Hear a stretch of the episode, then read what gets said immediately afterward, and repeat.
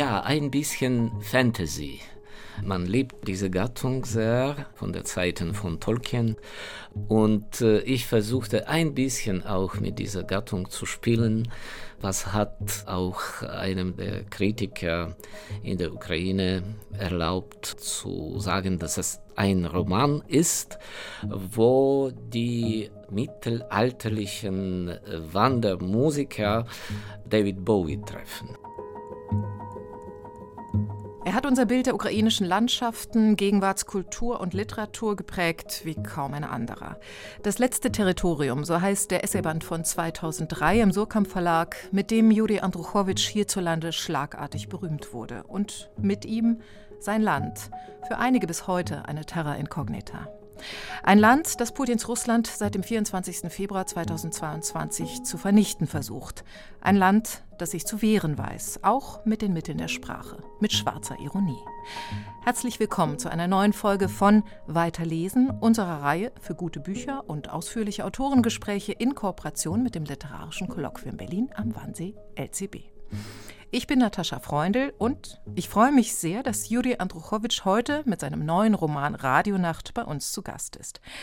Wir haben seit 2003 einige Gespräche über deine Bücher und die Lage deines Landes geführt, Juri, in Berlin, in Kiew, in deiner Heimatstadt Ivano-Frankivsk. Und ich freue mich sehr, dich wieder hier in Berlin zu sehen. Vielen Dank. Ich bin auch sehr froh, wieder in Berlin zu sein. Die Stadt, wo ich hm, ja einige schöne Monate verbracht habe. Und ja, das ist auch sehr guter Anlass, mit neuem Buch nach Berlin zu kommen. Und mit uns im Studio ist auch Thomas Geiger, Programmkurator im LCB und kritischer Kenner, vor allem der deutschsprachigen und südosteuropäischen Gegenwartsliteratur. Hallo Thomas. Hallo. Radionacht auf ukrainisch Radio Nitsch ist 2021 im Verlag Meridian Czernowitz erschienen, also vor dem jetzigen großen Krieg. Wir können und wollen diesen Krieg nicht ausblenden, aber sprechen wir zuerst über deinen Roman, Juri. Es ist dein siebter Roman, wenn wir die Essaybände nicht mitzählen und deine Gedichtbände. Hast du ein besonderes Verhältnis zu diesem guten alten Medium Radio?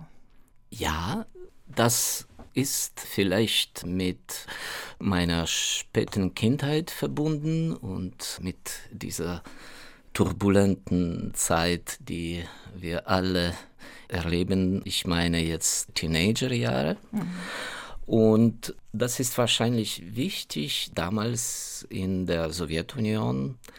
Ich äh, wurde dort geboren und ich lebte dort als ein Schüler habe ich die sowjetische Schule besucht und wir hatten natürlich Fernsehen, was absolut sozusagen reguliert wurde und wir hatten nur zwei Kanäle, beide staatlich und beide absolut äh, zensuriert und äh, unfrei, ideologisch sozusagen richtig.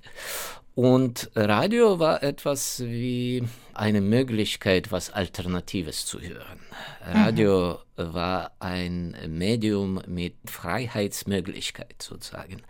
Wenn du zum Beispiel nachts über die Wellen eine Wanderung unternimmst, dann äh, kannst du auch die westlichen Stationen hören mhm.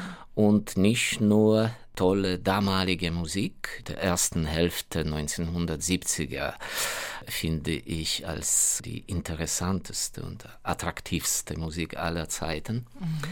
Aber auch die politischen Sendungen von Radio Liberty oder auch Deutsche Welle was schon auch für die sowjetischen Verhältnisse äh, kriminell war und ja, deswegen auch sehr attraktiv. Mhm.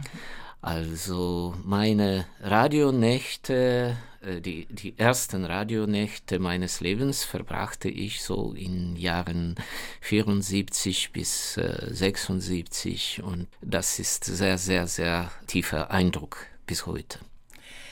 Wenn wir jetzt mal auf deinen Roman schauen, Thomas und ich, wir haben uns im Vorfeld überlegt, was ist das eigentlich genau für ein Roman? Roman kann ja alles Mögliche. In dem Fall, Thomas, hast du gesagt, es ist sowohl ein Märchen als auch Roadmovie. Es ist ein Roadmovie, es ist äh, ein Märchen. Wir haben einen Raben dabei, der auch spricht und in die Handlung eingreift. Es ist ein Revolutionsroman, es ist ein Roman, der viel über Musik handelt. Und es ist ein Thriller letztlich. Und wenn man so will, eine Bonnie- und Clyde-Geschichte. Ich mache jetzt mal einen Ausflug in mein heimisches Idiom und äh, sage, weil ein Rabe mit dabei ist, äh, ich erlaube mir zu sagen, ein vogelwilder Roman. ein vogelfreier Roman. Wenn er denn wirklich so frei ist, äh, die Hauptperson jedenfalls, zu der wir gleich kommen werden, die sich gleich vorstellen wird. Aber eine Sache, Juri, die ich dich eigentlich nie gefragt habe, aber die mich jetzt auch sehr interessiert. Wie hast du eigentlich so gut Deutsch gelernt und wie ist es für dich? Du liest ja auch aus deiner deutschen Übersetzung auf deinen Lesereisen dann äh, selbst. Wie ist es für dich, die deutsche Übersetzung deiner Bücher selber zu lesen? Das ist schon einigermaßen mein Text, weil ich sehr, sehr eng und intensiv äh, mit der Übersetzerin Sabine Stör zusammenarbeite. Die alle deine Bücher äh, übersetzt ja, hat, die, von Anfang an im Sokam Verlag. Nur das Buch äh, Das letzte Territorium, das du erwähnt hast, mhm. das war die Übersetzung von einem anderen mhm. Übersetzer. Auch in Mein Europa ist die Übersetzung von Sophia Onufriv. Aber das macht so einen Effekt, diese Zusammenarbeit, dass ich diese Texte schon irgendwie kenne.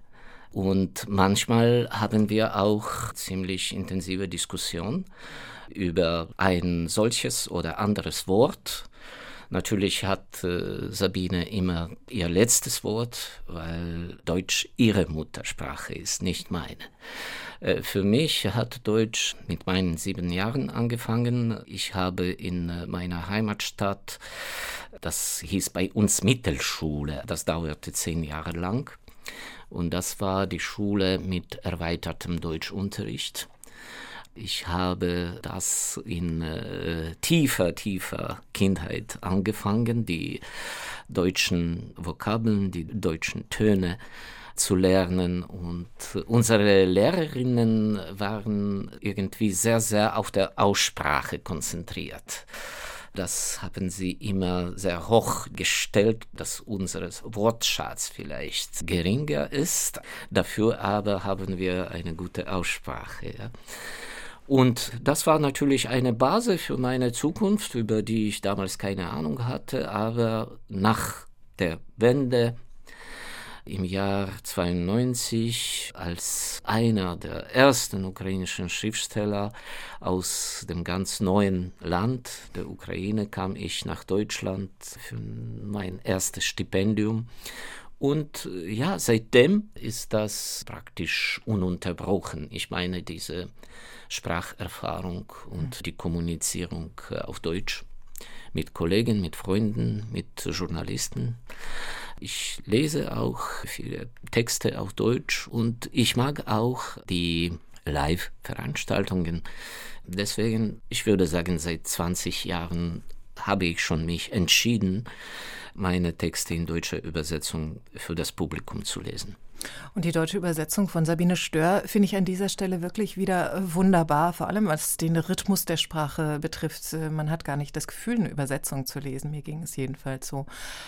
Und ich würde vorschlagen, wir hören den Anfang des Romans.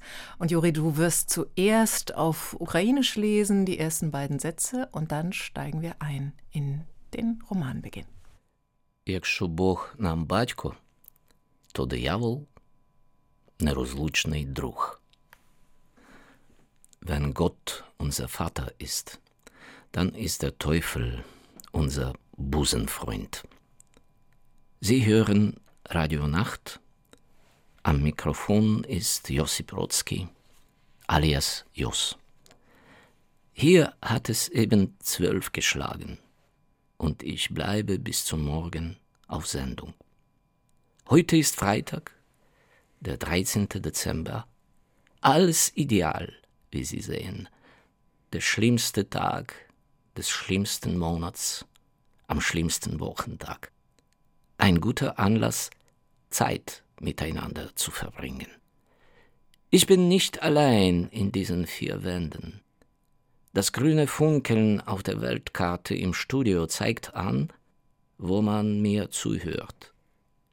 Und wäre ich nicht so ein altes Arschloch, ich würde gerührt verkünden, dass ich heute sogar glücklich bin.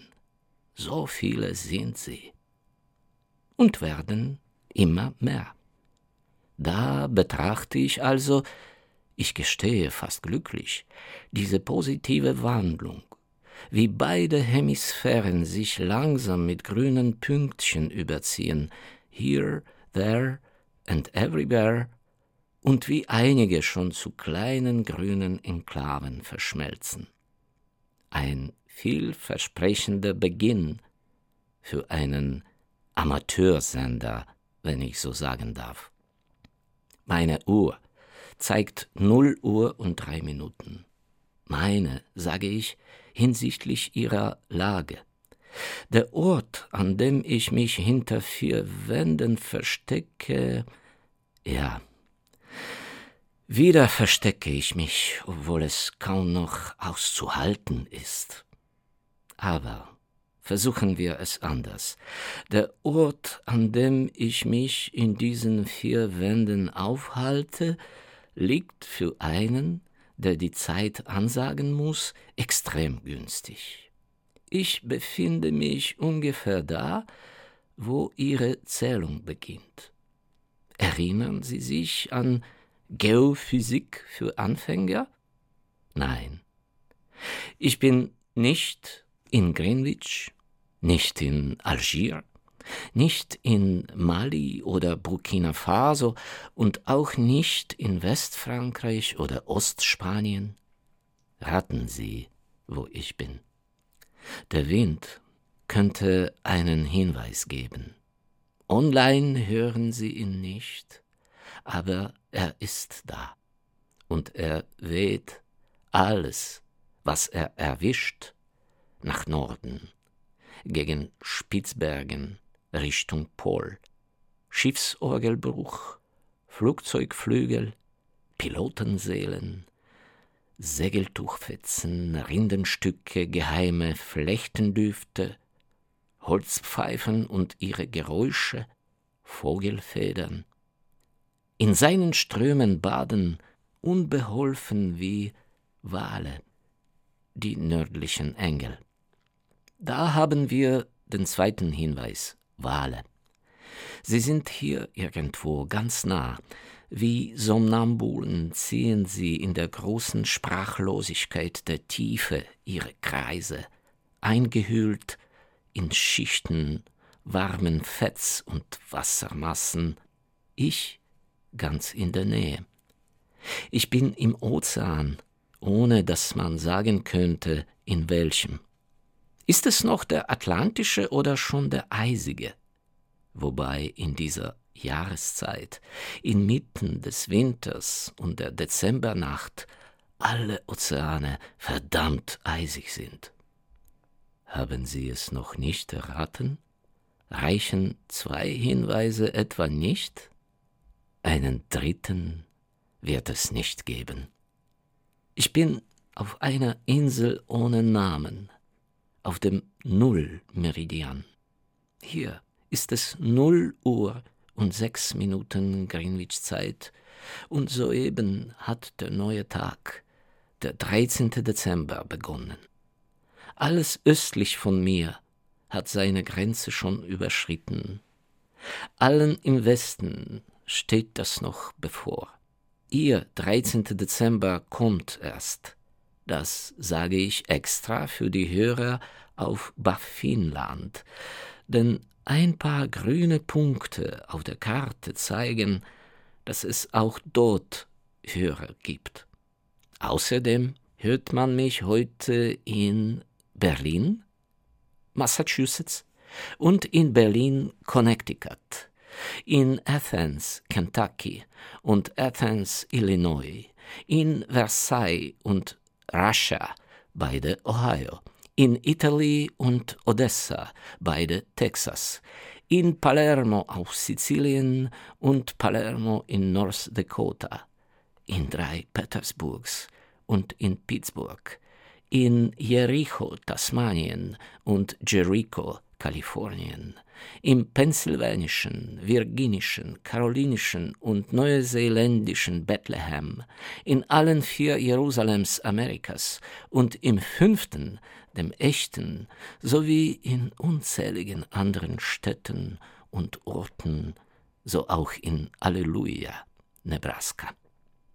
Heute Nacht habe ich Ihnen etwas zu erzählen. In eben dieser Nacht, mit ihrer fast auf das Maximum ausgedehnten Dunkelheit, mit ihrer Dunkelheit, die sie uns über die armen Köpfe geworfen hat wie eine kosmische, licht- und durchlässige Decke. Noch eine Woche, und wir haben die längste Nacht. Aber ich will nichts verzögern. Helllichter Tag hat schon gestern kaum stattgefunden.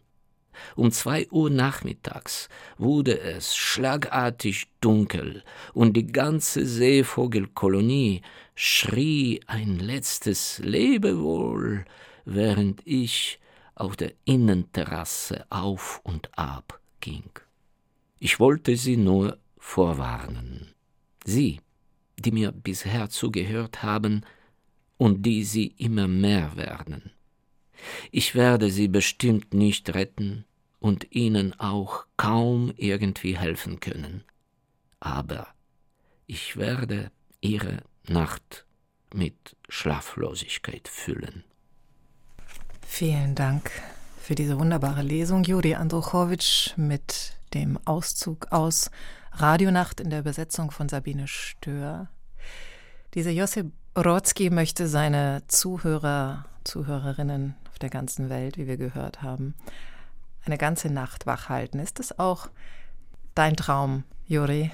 Das wäre mein Traum, falls ich eines Tages die Fähigkeit, äh, literarische Texte zu schreiben, verliere.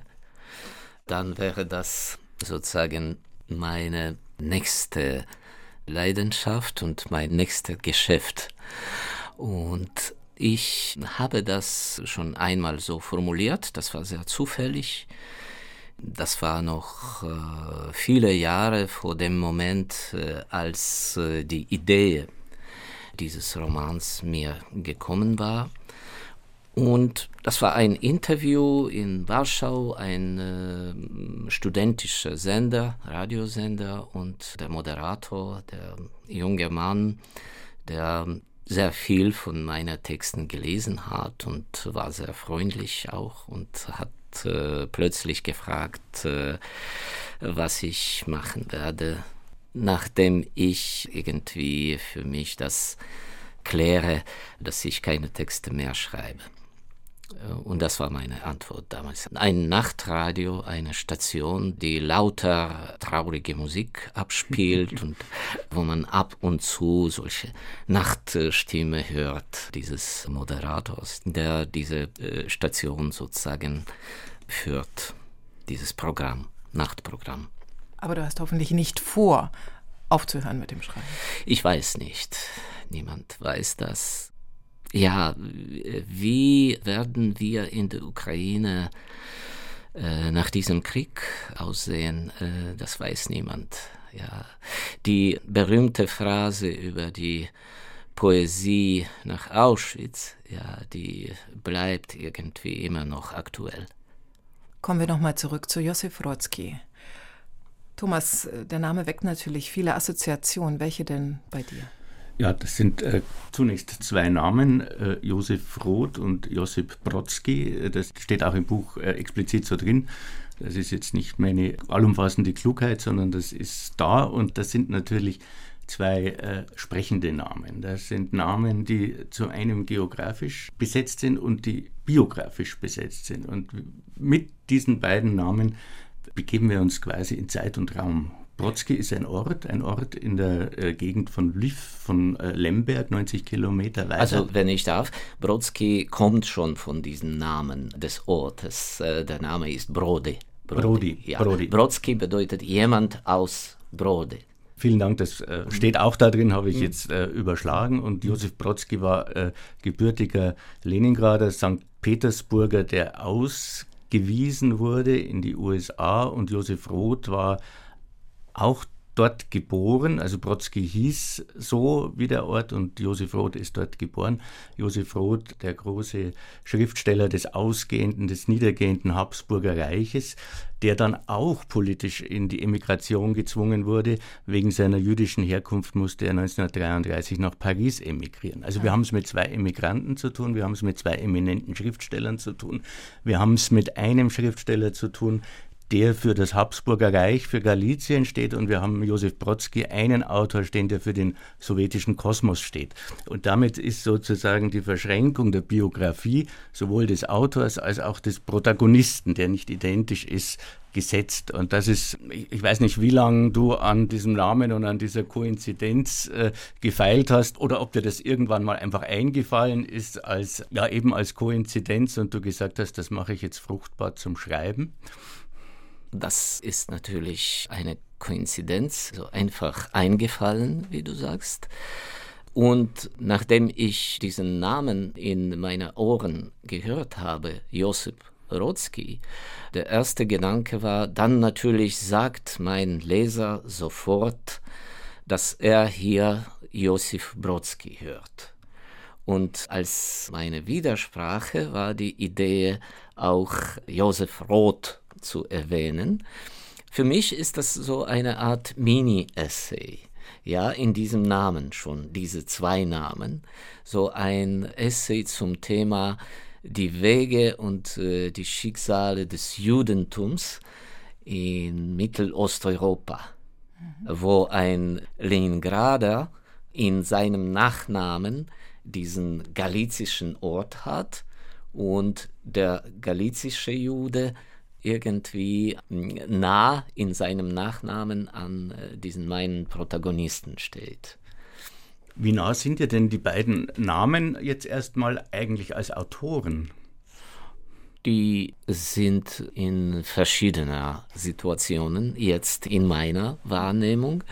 Natürlich äh, waren sie beide äh, nie eine Einheit. Ja, Josef Roth war ein sehr wichtiger Autor für mich, vor allem in äh, 90er, als ich diesen Namen für mich entdeckt habe und die ersten Übersetzungen in die ukrainische Sprache gelesen habe, unter anderem auch von Jurko Prochasko, sein Hotel Savoy. Diesen Text habe ich auch in der Zeitschrift veröffentlicht, äh, wo ich der Hauptredakteur war. Josif Brodsky war natürlich für die ganze Generation, die Russisch lesen konnte, in diese Zeit, Wendezeit, Ende 80er, Anfang 90er, auch eine sehr, sehr wichtige Figur.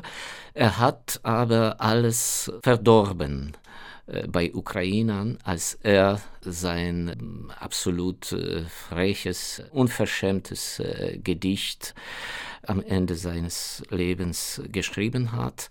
Ein Gedicht gegen die ukrainische Kultur, gegen die ukrainische Unabhängigkeit mit ganz groben Schimpfwörtern.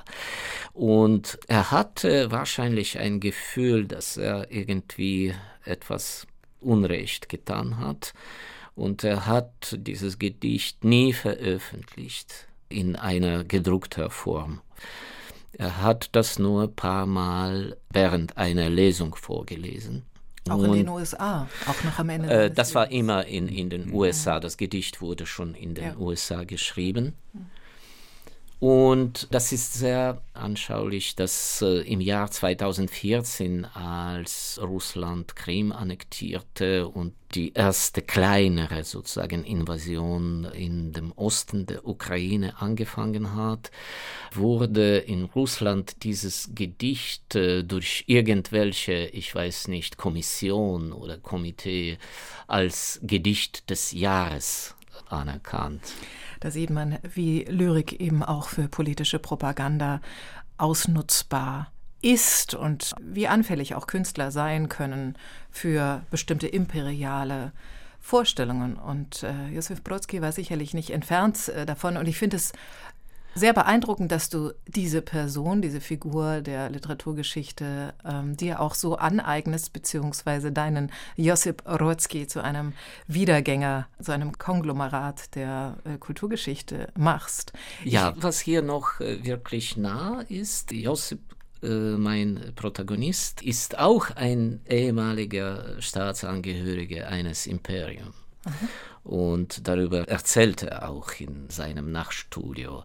Also da gibt es natürlich diese Affinität von zwei literarischen Figuren, die ehemaligen Imperien als wichtigster Teil ihres Ich hatten. Und mein Protagonist, der zwar kein Literat ist, äh, der ist ein Musiker, aber man kann schon äh, seine literarischen Neigungen verfolgen. Mhm. Ja, er liest viel, und zwar Robert Walser in Original. Das ist nicht so imperial. Das ist nicht mehr imperial. Das ist schon die neue Qualität. Ja. Und er stellt sich selber vor als Rockmusiker, ehemaliger Pornodarsteller, der später beteiligt war an der Liquidation eines Diktators, der im Roman der vorletzte Diktator in Europa genannt wird. Er heißt auch der Aggressor in einer Revolution der brennenden Barrikaden in einer Hauptstadt. Er nennt sich selber einen altmodischen, patriarchalischen, melancholischen Sexisten. Er ist Vagabund, Flüchtling, auf jeden Fall ein Künstler. Was aber auffällig ist, Juri, es gibt in diesem Roman keine direkten Ortsverweise. Es gibt äh, kein Kiew, es gibt alle möglichen äh, sehr lustigen äh, Namen, sowohl der Protagonisten als auch der Orte. Es ist dezidiert kein Buch, das sofort auf die Ukraine verweist. Ja, das war mein Ziel. Also vor allem brauchte ich für diese Geschichte ein Motiv äh, mit der Flucht und mit dem Exil. Und wenn äh, jemand in dieser Revolution, die bei mir beschrieben wurde, wenn jemand äh, bestimmte Analogie an die ukrainische Revolution, an Euromaidan spürt, dann ist das natürlich dort präsent, aber unser Maidan war eigentlich erfolgreich. Mhm. Ein wichtiger Teilnehmer wie Rotzki war, sollte nicht irgendwie sein Land verlassen und eine Flucht ist etwas Ungewöhnliches in dem Fall, in dem konkreten ukrainischen Fall. Also das ist natürlich eine Notwendigkeit, die ich als Autor hatte, um meinen Helden immer an der Flucht zu schildern. Interessanterweise gibt es natürlich Ortsangaben, die tatsächlich welche sind. Und der Gegenentwurf zu diesem Imperium, das zerbröselt, zerfällt, ist die Schweiz. Die bleibt immer, das ist der Ort der Frieden. Die spielt eine ganz besondere Rolle, auch mit den äh, Möglichkeiten der Schweizer Konten. Also das ist, das ist interessant gesetzt und deswegen auch vielleicht Robert Walser, unser kleiner Einschlag von vorhin, das, das erklärt das vielleicht auch ein bisschen. Ja, genau. Die Schweiz ist auch so eine Art Friedhof für die besten Schriftsteller der Welt, die selber nicht in der Schweiz geboren wurden, aber die sind dort gestorben. Ja, wahrscheinlich ein äh, wirklich ruhiger Ort für die Schriftsteller. Und was wäre eine Radionacht ohne Musik? Natürlich gehört dazu, zu diesem Josip Brodsky, Tom Waits. Did you hear the news about Edward?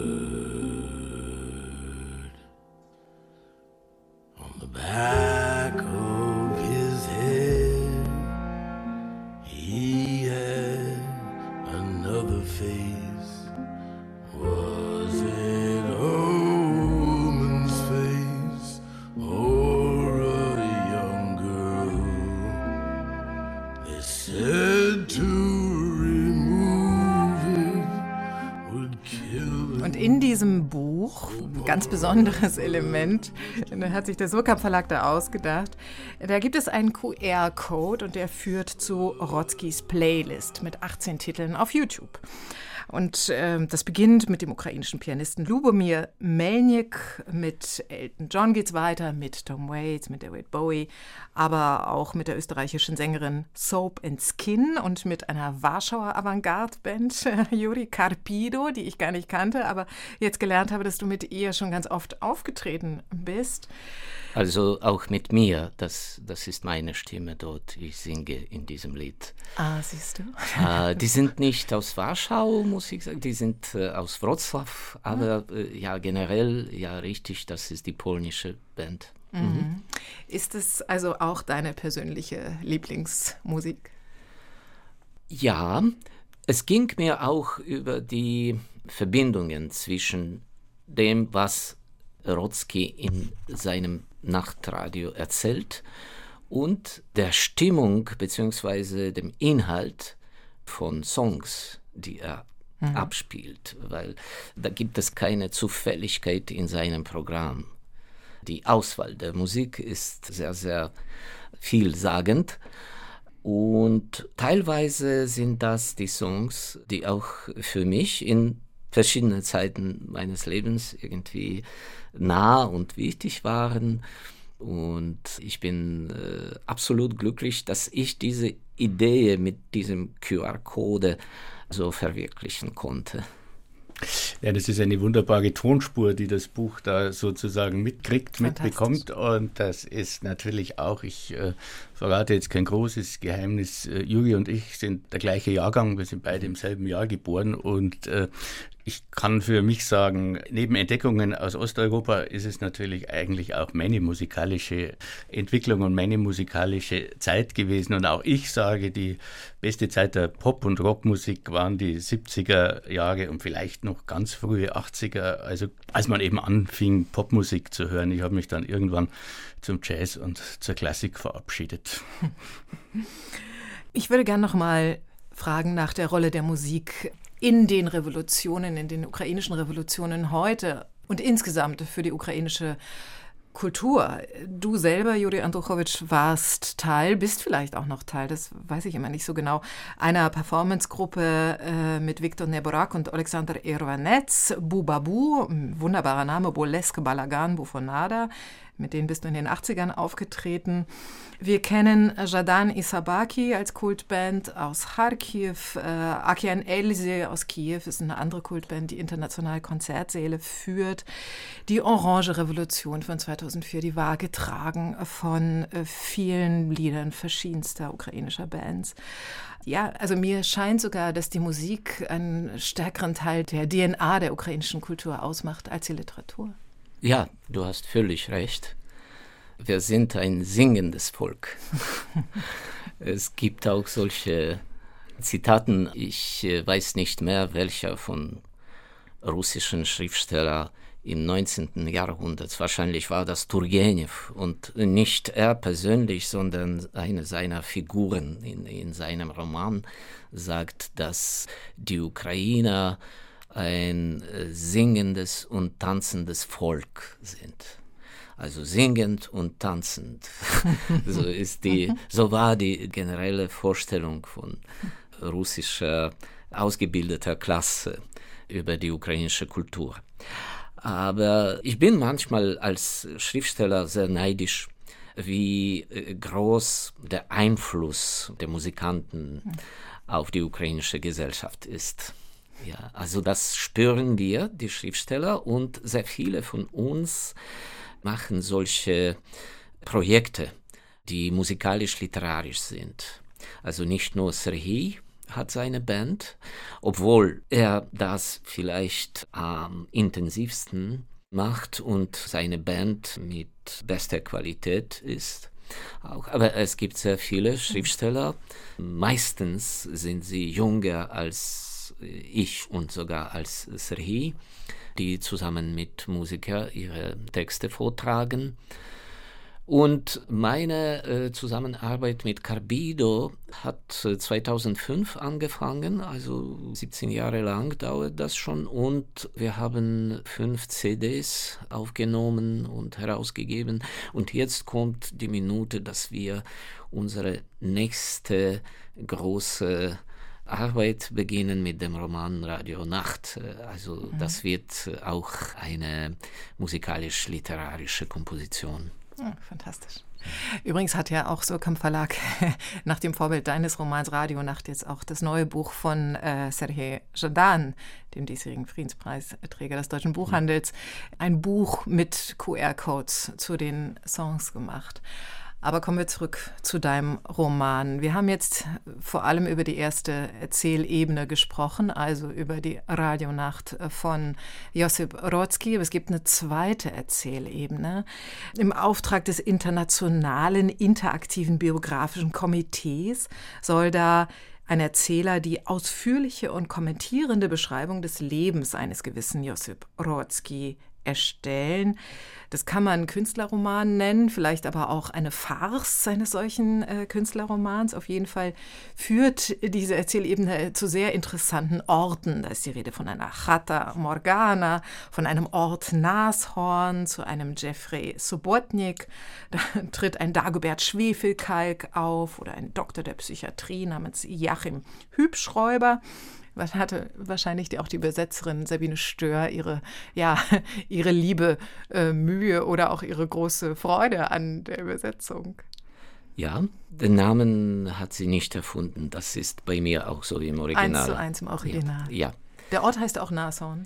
Nossorohe. Hm. Äh, das ist äh, ein kleiner Unterschied. Im Original heißt der Ort in Plural. Also das sind die, ja. die Nashörner. Das wäre auf Deutsch wahrscheinlich irgendwie nicht so organisch. Mhm. Ja. Mhm. Und da kommt der märchenhafte Aspekt dieses Romans äh, sozusagen voll zum Blühen. Da hast du deine Erzähllust, so eine Fabelierlust, auch das Märchenhafte des Romans, das wird sozusagen in allen Facetten ausgebreitet. Ja, ein bisschen Fantasy. Man liebt diese Gattung sehr von der Zeiten von Tolkien mhm. und äh, ich versuchte ein bisschen auch mit dieser Gattung zu spielen. Was hat auch einem der, der Kritiker in der Ukraine erlaubt zu sagen, dass es ein Roman ist, wo die mittelalterlichen Wandermusiker David Bowie treffen. ja, das, das ist eine ganz gute Beschreibung. Also auf jeden Fall hatte ich das Gefühl, es ist sowohl ein Roman des Internetzeitalters und so ein bisschen wie das Internet ja auch in die verschiedensten Richtungen führen kann, so bringt auch dieser Roman verschiedenste Genre und Zeitebenen zusammen, dass einem manchmal geradezu schwindlig werden kann. Ich wollte dich noch mal fragen zu diesem Erzähler, zu diesem äh, Menschen, der für dieses internationale interaktive biografische Komitee arbeitet. Wieso hast du da noch einen Erzähler dazwischen gebaut? Es ist ja nicht immer von ihm erzählt, sondern es gibt ja ganz verschiedene Erzählhaltungen. Aber warum hast du da noch so eine Spiegelfigur oder eine Detektivfigur oder eine Forschungsfigur eingebaut? Ja, ganz einfach. Ich bekomme dank dieser Figur ziemlich andere Perspektive auf die Ereignisse. Meine allererste Idee war natürlich äh, nur ein Monolog. Ja, also das sollte ein Buch sein, das lauter aus diesen kleineren Kapiteln besteht, wo der Radiomoderator etwas erzählen soll. Und dann habe ich das geändert, diese Idee, weil ich hatte ein bisschen Angst, dass das wahrscheinlich zu monoton sein kann und vielleicht eine gute Idee für ein Hörspiel. Aber ein Roman bedeutet viel, viel mehr als ein Hörspiel. Ja, der Roman ist ein Kosmos oder ein Versuch, einen Kosmos zu bauen. Zumindest ein Versuch wie bei mir. Und diese anderen Perspektiven, die Ereignisse, die aus äh, verschiedenen Punkten betrachtet sind und kommentiert, das macht natürlich den Inhalt viel deutiger. Für mich ist äh, Vieldeutigkeit eine äh, ganz positive Sache für einen literarischen Text, was wahrscheinlich schon ein bisschen veraltert jetzt lautet und altmodisch ist. Äh, man verlangt heutzutage Klarheit und Eindeutigkeit in allem.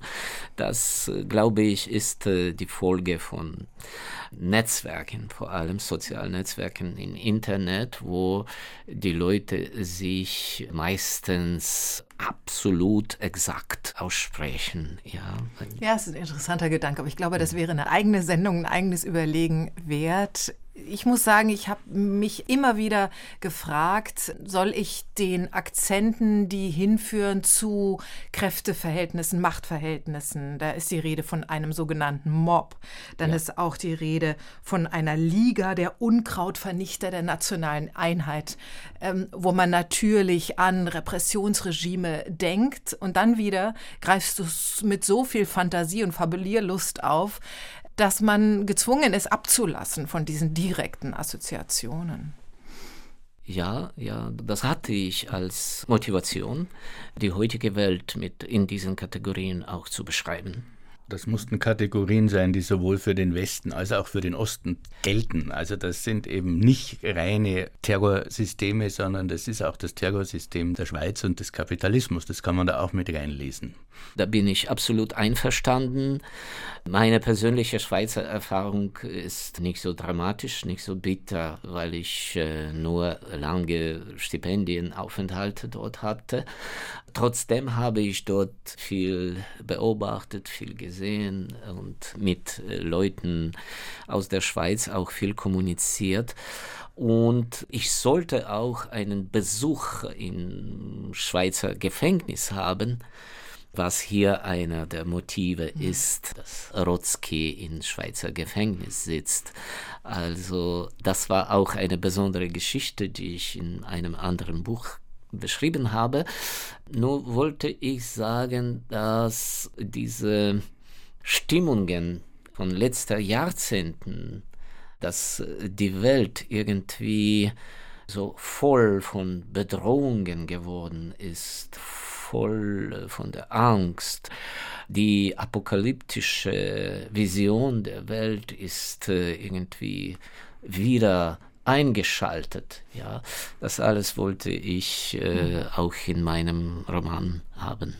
Wir haben noch eine zweite Passage für die Lesung ausgesucht, und zwar aus der zweiten Erzählebene, die ominöse Biografie, die da versucht wird zu beschreiben von Josip Orłecki. Невелике пояснення щодо мобу. Нульові роки 21-го сторіччя остаточно перетворили людську цивілізацію на permanentne борсання міжнародних злочинних груп. Eine kurze Erläuterung zu Mob. Die Nullerjahre des 21. Jahrhunderts verwandelten die menschliche Zivilisation endgültig in ein permanentes Gerangel internationaler krimineller Gruppierungen. Zaster. Aber nicht einfach so und irgendwelcher, sondern gigantischer, kosmisch unendlicher Zaster. Begann ganz real und nicht nur operettenhaft die Welt zu regieren. Alle Ideologien, politischen Bewegungen, parlamentarischen Koalitionen und terroristischen Enklaven alle Diktaturen und Demokratien, alle nationalistischen, populistischen, liberalen, linken und konservativen Parteien, mehr noch, alle Religionen und religiösen Fanatiker waren letztlich nicht mehr als Camouflage für Umsätze in Milliarden und Billiardenhöhe. Sie ordneten sich einem einzigen Ziel unter, der Generierung von gigantischen, kosmisch unendlichen Zaster. Vor diesem Hintergrund war Mob ganz und gar nicht außergewöhnlich. Mob verfügte über sehr qualifizierte Insider in den Finanzermittlungsbehörden wichtiger Länder und bestellte liebevoll seinen Garten, in dem er die letzten großen individuellen Finanzbetrüger dieser Welt aufspürte und sich an sie heftete. Die Dinosaurier starben langsam aus, aber einige von ihnen waren Genies. Jeffrey Subotnik, der manchmal seine Spuren verwischte und schwierige Zeiten unter dem Parallelnamen Jerry Sabatnik aussaß, musste trotzdem in Mobs Blickfeld geraten. Mob verliebte sich in ihn und hängte sich auf die ihm eigene Art an ihn. Und tatsächlich war er es, Herr Jeffrey, der, ohne viel nachzudenken, Mob Mob getauft hatte. Die Chancen standen ziemlich gleich.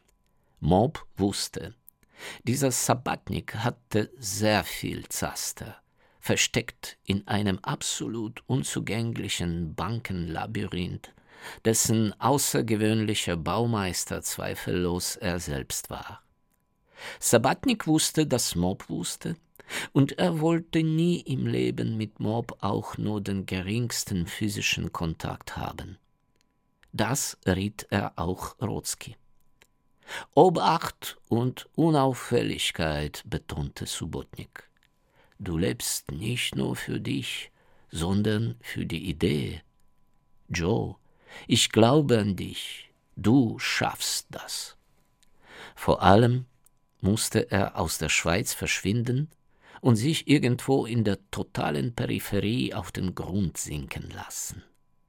Konspirationsexperten werden widersprechen und sagen, dass man sich am besten in den Zentren auf den Grund sinken lässt. Die Peripherie ist ja genau der Ort, wo alle sichtbar sind. Ganz besonders Neuankömmlinge mit erstaunlichen neun Nullen auf dem Konto. Wie kann ich der Bank die Herkunft einer solchen Summe erklären? fragte Rotzki. Man wird dir ein Konto bei einer Bank eröffnen, wo niemals jemand Fragen stellen wird, beruhigte ihn Subotnik. Und wenn doch, dann nur um zu zeigen, dass er dich verehrt. Das ist doch unser gutes altes Osteuropa, Joe. Die Eltern von Sabatniks Eltern stammten entweder aus Vilnius oder aus Odessa. Das galt Rotzki als kategorischer Imperativ. Schlussendlich hatte er keine wirkliche Wahl. Die Schweiz jagte ihn vorsichtshalber davon. Also blieb nur jenes Land im Zentrum Europas und der Karpaten, unprätentiös und darum gemütlich. Plus Nashorn als Stadt der offenen Tore, wo sich Fricks und Einzelgänger aus der ganzen Welt versammelten. Eine Stadt, wo in den vergangenen Jahrzehnten eine Koalition aus Botanikern und Libertinären stabil die Wahlen gewonnen hatte und ein halb schwarzhäutiger karpatischer Schwuler und Separatist schon in der vierten Amtszeit Bürgermeister war. In so einer Stadt hatte Josip Brodsky gute Chancen, niemandem ins Blickfeld zu geraten.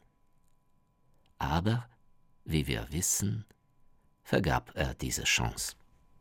Vielen Dank. Der zweite Ausschnitt aus Radionacht von Juri Andruchowitsch übersetzt von Sabine Stör.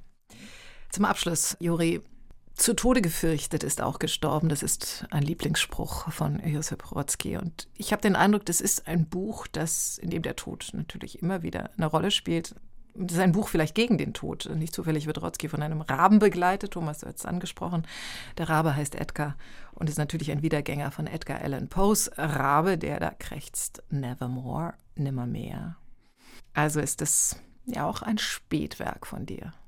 Was? Ein, ein typisches Spätwerk im Spätwerk. Sinne von. Alterswerk. Ein, ah ja, genau. Äh, spät im Sinne, dass du schon älter bist. Im also Sinne, ein, es, ist, es, ist, es, ist, es ist ein typisches Alterswerk.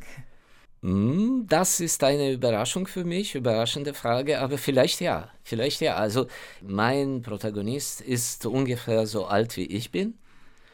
In dem Sinne ist das schon einigermaßen mit der Idee des kommenden Finale sozusagen verbunden.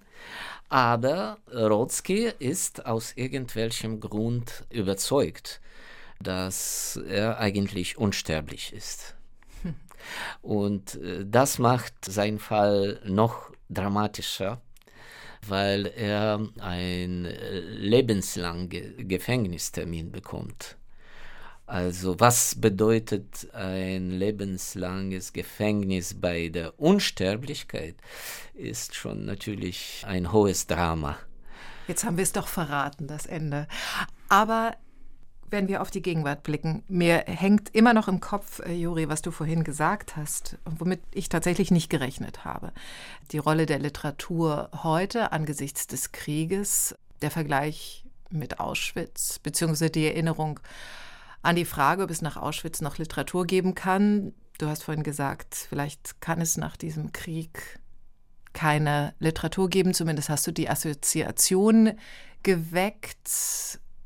Man diskutiert das bei uns in der Ukraine, also man formuliert das ein bisschen anders. Statt Auschwitz erwähnt man Bucha bzw. Isum.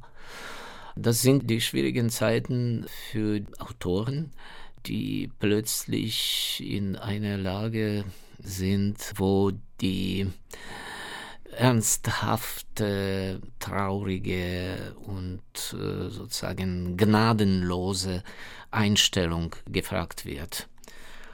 Ich würde ehrlich sagen, diese Umstände, die Kriegsumstände, die machen dieses äh, Feld des stilistischen Manövers viel, viel enger. Serhii Jadan, der hat vor kurzem gesagt, dass er glaubt, dass es nach diesem Krieg eine neue Literatur geben muss und dass eigentlich die Literatur der Zeit hinterher hinkt und dass bis jetzt keine ukrainische Literatur geschaffen wurde, die auf den Krieg, der eigentlich schon vor acht Jahren begann, adäquat reagiert. Und das ist eigentlich eine Provokation, sogar gegen ihn selbst, gegenüber dem, was er in der Zwischenzeit ja auch schon geschrieben hat. Ja, das hat er sehr maximalistisch mhm. formuliert. Und äh, natürlich hat er dazu äh, volles Recht. Ich sehe das aber ein bisschen anders. Also für mich ist trotzdem wichtig, was die ukrainische Literatur äh, vor 100 Jahren und äh, vor 50 Jahren und äh, vor 20 Jahren, was sie uns, für uns, für die Leser in verschiedener Länder und Sprachen vorgestellt hat, geschildert hat.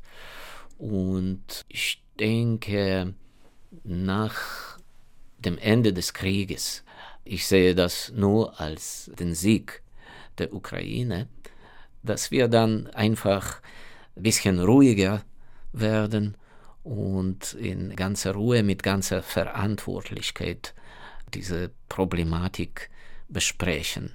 Soll jetzt die Literatur praktisch vom Null beginnen oder vielleicht gibt es etwas noch äh, vor diesem Null? Das ist natürlich ein absoluter Ausnahmezustand, den Kriegsfall, und das würde den Kriegsfall zum Normalzustand äh, erklären, wenn das alles bestimmen würde. Und das wünsche ich weder der Ukraine noch sonst jemand. Und deswegen glaube ich an die Kraft der Kunst, der Kultur, auch der Literatur. Und es wird weitergehen. Ich bin ganz überzeugt davon.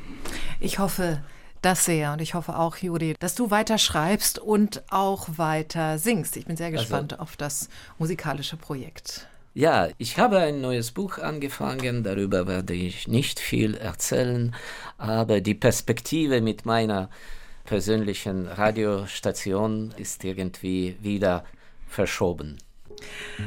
Vielen, vielen Dank für dieses Gespräch, Juri Andruchowitsch und Dankeschön, Thomas Geiger. Gerne. Vielen Dank. Das war Weiterlesen mit dem ukrainischen Schriftsteller Juri Andruchowitsch und mit Thomas Geiger vom Literarischen Kolloquium Berlin. Der neue Roman von Juri Andruchowitsch, Radionacht, wurde von Sabine Stör ins Deutsche übersetzt.